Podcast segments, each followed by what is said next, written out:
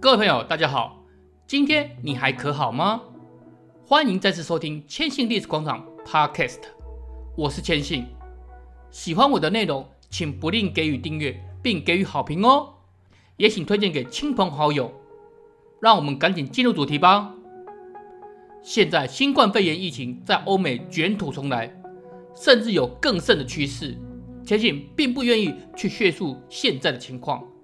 但是这种情况在人类历史上其实也不是第一次了。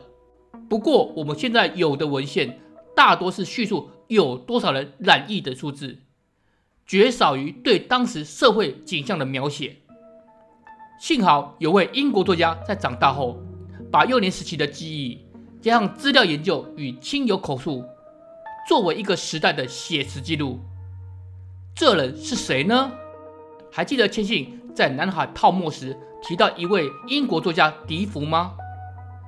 最有名的作品就是《鲁滨逊漂流记》，但是另一本著作就很少人知道，那就是《大亿年纪事》。这本在华人世界的知名度不高，繁体中文是由麦田出版社在二零零四年翻译出版的，在文学史上应该是第一本以瘟疫为主题的小说创作。故事的背景就是发生在一六六五年伦敦的鼠疫，其实正确来说是全欧都受到冲击了。千信稍微说下故事的背景：十七世纪时，即使是欧洲，医疗依然是十分的落后。当瘟疫来到，自然是无法抵挡。由于宗教思想，这时候的鬼神论和天降报应论充斥在民间。那年笛福还只是个小孩。但是这场瘟疫带给他的冲击与记忆依然是异常的强烈。根据可靠的史料显示，把鼠疫病毒带入英国的，可能就是先前已经遭受同样病毒袭击的阿姆斯特丹的棉花商船。首先出现病例的是外围的码头与圣加尔斯的教区。第一批的受害者就是贫困的工人阶级。我们都知道，下层阶级几乎都是不被关注记录的。正是第一个有记录的个案，是一六六五年四月十二号确诊的女子丽贝加·安德鲁斯。此时下层阶级不知道已经感染多少了。到了七月，连英王查理二世都带着家人逃出伦敦，前往牛津避难。这时候伦敦即使不是人间炼狱，大概也相去不远了。许多能离开的富商与平民，早早就已经离开避难了。令人尊敬的是。除了伦敦市长之外，还有少数的牧师、医师和药剂师愿意留下照顾病患，与伦敦共存亡。这时候留下城内的，还有留下日记记录的皇家协会主席在缪尔佩皮斯。另外，东伦敦的马鞍匠亨利科尔，他的外甥正是笛福，他留下的手稿与口述，成为日后大一年纪事的基本材料。书一开始，笛福是这么写的。伦敦的面貌如今确实发生了奇特的变化，街道上能真切听见哀嚎的声音。在这之后，提出了一个问题，让当事人困惑不已，那就是这场的灾难源头到底是从哪里来的？约莫是在一六六四年九月初时，我与街坊闲聊，从而听说了荷兰又闹鼠疫了。他们说，一六六三年那儿的情况十分严重，尤以阿姆斯特丹与鹿特丹为甚。至于瘟疫的开头，有人说是意大利，有人说是土耳其团队带回国的。当时这类的消息是来自于商人或是其他有海外通信的人，全凭口耳相传。但是政府似乎清楚海外瘟疫的情况，速度开会商讨如何防止这瘟疫传入英国。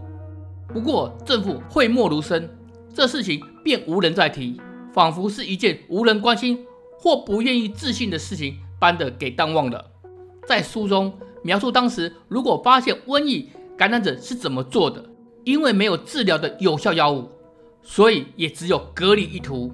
有瘟疫感染者的房子都被封锁起来，门上还涂上一个红色的十字。理论上，这些人家是不被允许出门的。用更直白的说法，就是让这些人自生自灭。在这样的情况下，这些绝望的人备受生理与心理的打击煎熬。但如同我们今天，即使是十四天的自我隔离期，依然有人会企图出门一样。在书中，迪福也叙述一些人们通过各种诡计、暴力或是贿赂手段成功逃出家门的事例。到底那个时候的伦敦人有多么绝望呢？迪福引用他舅舅的手记，本想幽居等到疫情过去，却忍不住写给哥哥的信中这样的叙述：走在路上，只觉得街头细寂无声。到了邮政局，正在交寄信件时，我看到院落中间有个小钱袋，上面挂着两把钥匙，内有金币，但是无人敢碰。我问那个钱袋在那里多久了，聪明男子说差不多一个钟头了，但是他们没敢去碰钱，怕失主会回来找。我正要走时，邮政局的说钱袋由他来保管，待失者来找后再还给人家。于是他从邮政局提了一桶水出来，放在钱袋旁边，又去取了火药，在钱袋上撒了好些，松松的堆着，再以那些火药为起点，接着一条约莫两码长的火药线，然后他第三度进邮局，拿了一把烧得火红的火钳，他先点燃了那条火药线，让钱袋微微烧焦，同时烧出大量的浓烟。可是这样，他觉得还不够，于是又用火钳夹起钱袋，等待火钳的热度慢慢烧透的钱袋，便将钱币抖进那个桶水里，提进邮政局。作为外甥的迪福，甚至还为这段下了注脚，可能会有好些穷人，如同前文所提到的，胆子大到为钱财涉险。但是，就是这个例子，你可以看得出来，在那艰苦至极的年月里。幸存的少数人是极端小心的，从这段就能知道当时的伦敦人对这场疾病有多么的恐惧，甚至之后也写下健康者的自我隔离。发现我经常走出街道之后，他一个朋友就很亲切地说服我，把自己和家人关在家里，不要让任何一个人走出家门。但是由于我没有囤积粮食，我们完全不出门是不可能的。由这段就可以知道。即使是健康者，在粮食不足的情况下，也是有很多困难的。甚至我们今天感到困难的无症状感染者，笛福也在书中这样描述：一个人可能真的已经受到感染而不自知，却又出国，作为一个健康无事的人去往各处，可能将瘟疫传给一千个人。然后，无论是将感染传出去的人，还是被感染的人，都毫不知情。是不是和我们今日惊人的相似呢？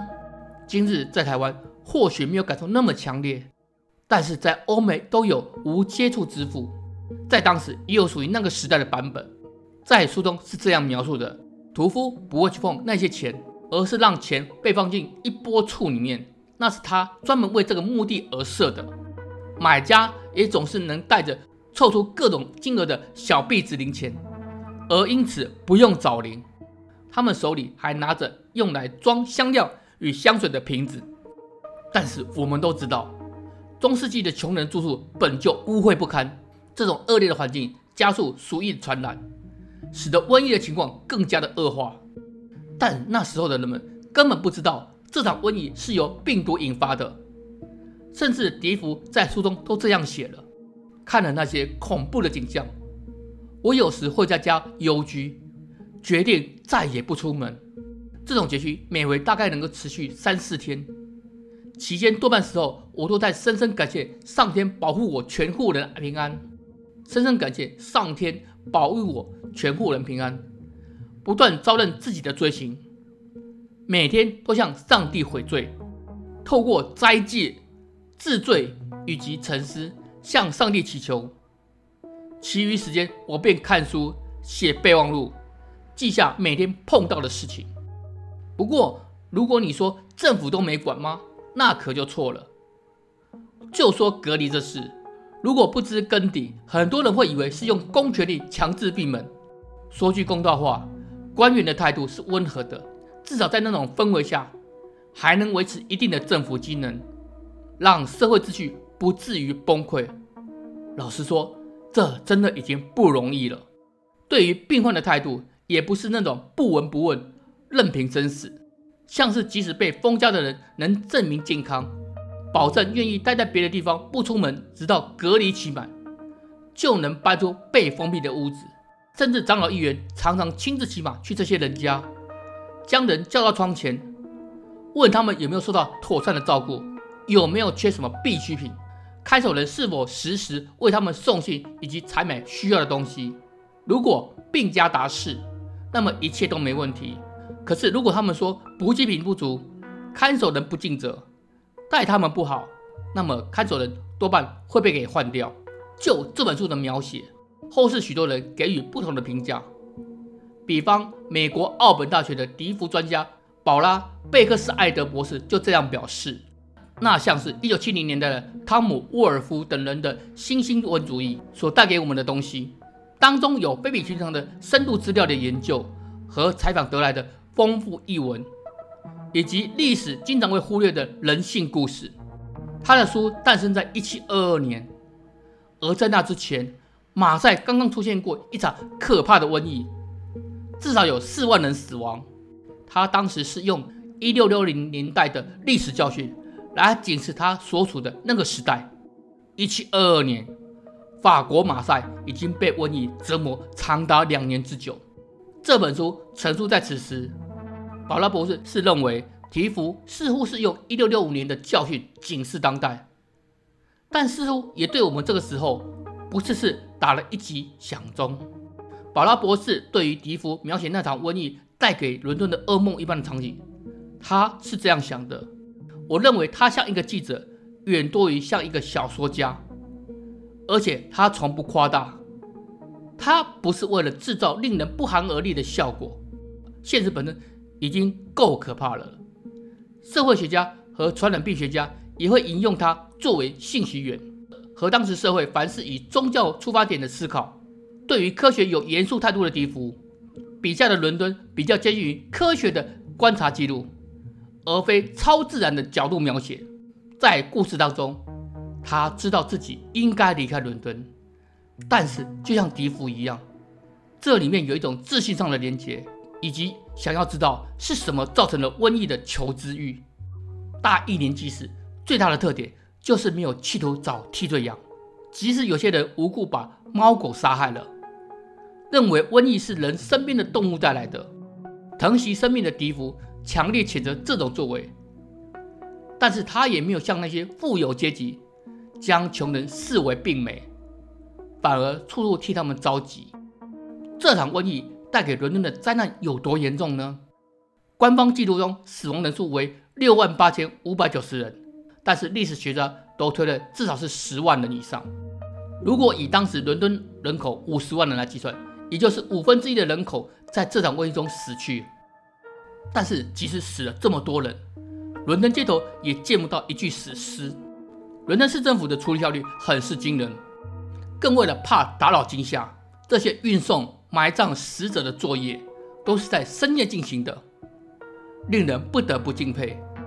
对于这点，笛福也写下了：“请容我说，我也深信死于瘟疫的人少说有十万。我们全都知道，大批穷困而绝望的瘟疫患者，因为自己的不幸而神志恍惚或郁郁寡欢，流浪到荒郊野外。”几乎什么偏僻的无名地点都会去，爬进灌木丛或树篱下，死在那里。附近村庄的居民同情他们，会送食物去，远远就放下了。若他们动得了，便可自行上前取食。有时候他们动不了，村民在送去食物时，就会发现那些苦命的人死了，食物都没有动过。这种可怜的人很多。乡下人会离死者远远的挖个洞，然后用长棒勾住他们，将他们拖进洞里，随后将土拨进洞中，同时留心风向，站在上风处。